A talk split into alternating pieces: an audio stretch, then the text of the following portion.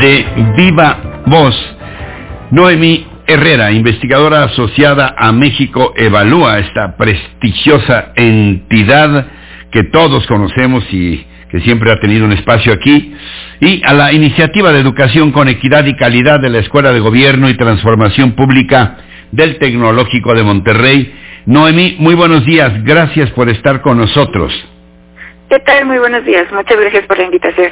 Eh, Noemí, ¿cuál tu punto de vista sobre esta polémica del regreso o no a clases de nuestros niños para el plazo que estableció el gobierno? No el plazo, el día, el 30 de agosto. Eh, ¿Cuál el punto de vista tuyo después de analizar la situación, los diferentes factores que concurren en una decisión de esta naturaleza, Noemí? Pues mira, realmente vemos la situación con mucha preocupación, eh, primeramente porque hay dos condiciones o al menos dos factores que deben analizar siempre antes de regresar a clases, ¿no? En cualquier parte de, del mundo eh, durante la pandemia. La primera es cómo está eh, controlada la parte de salud, que eso eh, implica mucho trabajo de las dependencias educativas con la dependencia de salud y que implica también tener un monitoreo de cómo está evolucionando la pandemia. Eso sabemos que no está, eh, que no se ha controlado porque sabemos que estamos en el tercer pico y no hemos tenido como escuelas que tengan abiertas eh, o que decidan dejar sus escuelas abiertas durante un, un incremento significativo de contagios y también de la ocupación hospitalaria, ¿no? Esa primera es la, la parte en la que se decide que se habla en un momento en el que estamos críticos también como un sistema de salud para dar respuesta ante posibles contagios. La segunda es que si bien eh, se habla de los protocolos, se habla de un protocolo de salud y de seguimiento que, que incluye el uso de cubrebocas, lavado de manos, eh, ventilaciones de aulas y, y, y demás factores como la, el, el, distancia de 1.5 metros, lo cierto es que sabemos que tampoco se les ha dado un acompañamiento significativo a eh, ah, la ¿Sabes qué? Perdón, perdón. Me dice mi productor que te suplicamos si nos puedes hablar un poquito más despacio. Ah, sí, exacto. sí. Perdón. sí, eh, tenemos un problema de que no, no se ha asegurado o se ha trabajado con las comunidades escolares acerca de la parte de cómo se va a hacer eh, o cómo se van a operar eh, con sana distancia, ¿no? Es decir, el número limitado de, de alumnos que se van a recibir por cada una de las aulas y de acuerdo a los espacios que tienen. Eso es por un lado. La segunda, y que también es la parte significativa de la que poco se habla, es ¿para qué vamos a regresar a las clases? ¿no? Y es ahí donde hablamos del, proyecto pedagógico que se va a tratar. Es decir, y eso depende de cada uno de los niveles educativos que se estén abordando. En, no sé, por ejemplo, en media superior podría ser de para talleres de formación que necesitan los chicos, de la presencialidad, puede ser para la parte de reforzamiento, que eso es principalmente para los de básica, eh, también se puede hablar también de cómo vamos a darle continuidad a los aprendizajes, si se va a aplicar una prueba, una evaluación diagnóstica, porque justo una de las grandes demandas es de que necesitamos regresar a clases porque tenemos una pérdida de aprendizajes, porque hay afectaciones emocionales, pero el tema es que hacerlo, si no tienes un proyecto pedagógico como el que, el que realmente necesitamos y se supone se va a trabajar en dos semanas, eso realmente hace un sentido. Y eso es lo que al final, de acuerdo a la evidencia internacional, termina afectando los aprendizajes, ¿no? Es decir, abrir solo las escuelas, esperar que los alumnos regresen y a partir de ahí arrancarse con las clases, Sin haber hecho como las, eh, los diagnósticos o las evaluaciones pertinentes. Eh, Noemí, eh, ¿cómo evalúas estas dos posiciones? extremas. Por un lado, el, el gobierno, eh, que ha, dicho ya la jefa de gobierno Sheinbaum que todavía no están establecidos los protocolos para el regreso de los niños, que están esperando que la Secretaría de Educación Pública les diga qué necesitan para que el gobierno lo proporcione. Eh, estas declaraciones del señor López Gatel de que la mortandad eh, en niños no es significativa. ¿Tú crees que el gobierno ha dado los argumentos suficientes?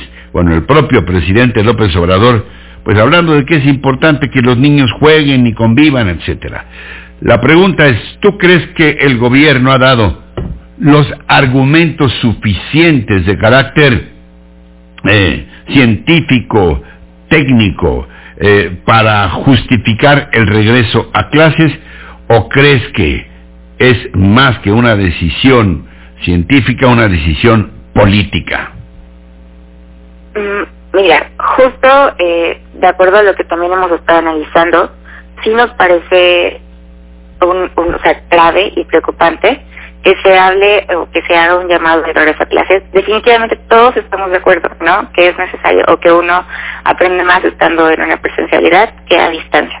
Y sobre todo con la oferta que se dio a distancia, con la falta de herramientas técnicas que se les ha dado a los profesores, ¿no? Con esta falta de cobertura de acceso a, a Internet y a otros medios que también tienen los estudiantes. El tema es que hacerlo cuando tienes un problema, eh, en este caso de la pandemia, ¿no? cuando está aumenta, están aumentando los casos y tu eh, eh, ocupación hospitalaria está también eh, al borde en algunos estados, eso implica o eso complejiza mucho más la decisión, ¿no? Eso eso prácticamente no lo no lo hemos visto en, en, en otras partes de, del mundo. Eso, eh, por primera vez, es como la parte preocupante.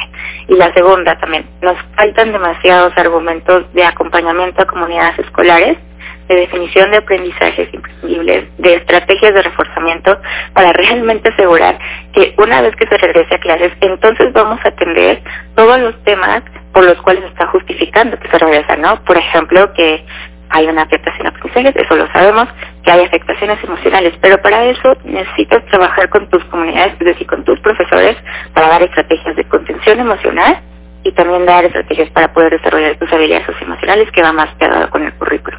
Y eso no lo hemos visto. Entonces, la verdad, lo que eh, lo que sí nos hace ver es que tenemos una estrategia en la que se ha cambiado Sí. mucho la forma en que se va a regresar y que es- va a ser un caso como el que hemos tenido desde junio, como el que se dio en la parte de abril, o como esos anuncios que incluso se dio desde agosto del año pasado.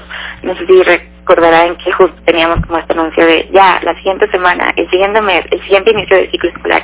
Llevamos como 10 anuncios en los que es cierto que se han sumado diferentes este eh, escuelas, ¿no? De, también dependiendo del, del Sí. nivel educativo del que se habla, pero ya también tenemos muchos de que dijeron, no, no vamos a abrir, Sí. ¿no? Es decir, eso lo ha dejado por fondo. Entonces, No. realmente sí nos falta un respaldo para poder asegurar el regreso a clases.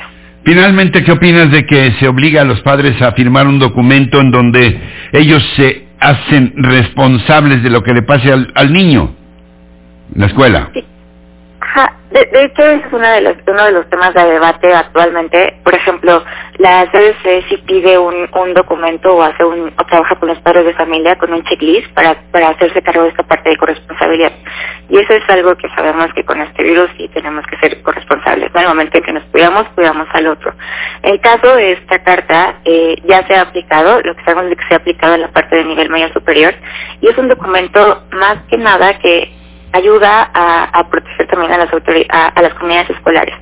Es decir, eh, se les pide y le dicen, a ver, en tu casa ya hiciste como toda la revisión de si tienes síntomas, ¿no? Eh, y que eso también se le pide como los, a, a los alumnos. El tema es que es muy complejo operarlo, porque, por ejemplo, que se pide la firma de los padres de familia, pues el alumno puede hacer una, una firma, ¿no? O sea, inventarse la firma, algunos piden como el comprobante, y eso ha funcionado o han estado participando mucho, sobre todo en la parte que tenemos de de, de, de media superior de los que se hizo un regreso, ¿no? A, el pasado mayo y junio. El tema aquí es como, ok, los padres de familia pueden estar firmando ese documento, pero también necesitan tener la otra parte, ¿no? La responsabilidad que se da de la parte de escuela. Y entonces ahí, ¿qué nos queda? Por ejemplo, una recomendación que hacen es que se hagan las pruebas aleatorias, ¿no? Y muchos padres están de acuerdo en que eso les da eh, una mayor confianza para llevar a sus hijos y esa parte no la tenemos. Eh, el uso de cubrebocas también, que podría ser algo que puede proveer eh, la federación para las escuelas, tampoco se tiene cubierto, ¿no? Se les está pidiendo que lleguen con un cubrebocas hecho en casa, ¿no? Si no lo tienen. Además, ahora, ¿qué pasa con el tema de, de lavado de manos? Sabemos también que si bien se ha invertido, ¿no? En casi 13% de las escuelas, hay una brecha de el, más o menos del 8% de escuelas que no tendrían estos servicios. Y no sabemos, pues no hay estrategias puntuales, al menos ahorita, justo con la discusión presupuestal, que nos ayude a cubrir esa parte. Entonces, ahí es el tema. Es decir, es necesaria ayuda a las escuelas a protegerse ante este, cualquier emergencia, pero no tenemos la parte de, de, de corresponsabilidad de las autoridades educativas. Bien, Noemí Herrera de México Evalúa, gracias, gracias por estar con nosotros esta mañana. Muchas gracias por la invitación. Gracias, buen día. Se registran en México 9.295 nuevos casos de COVID-19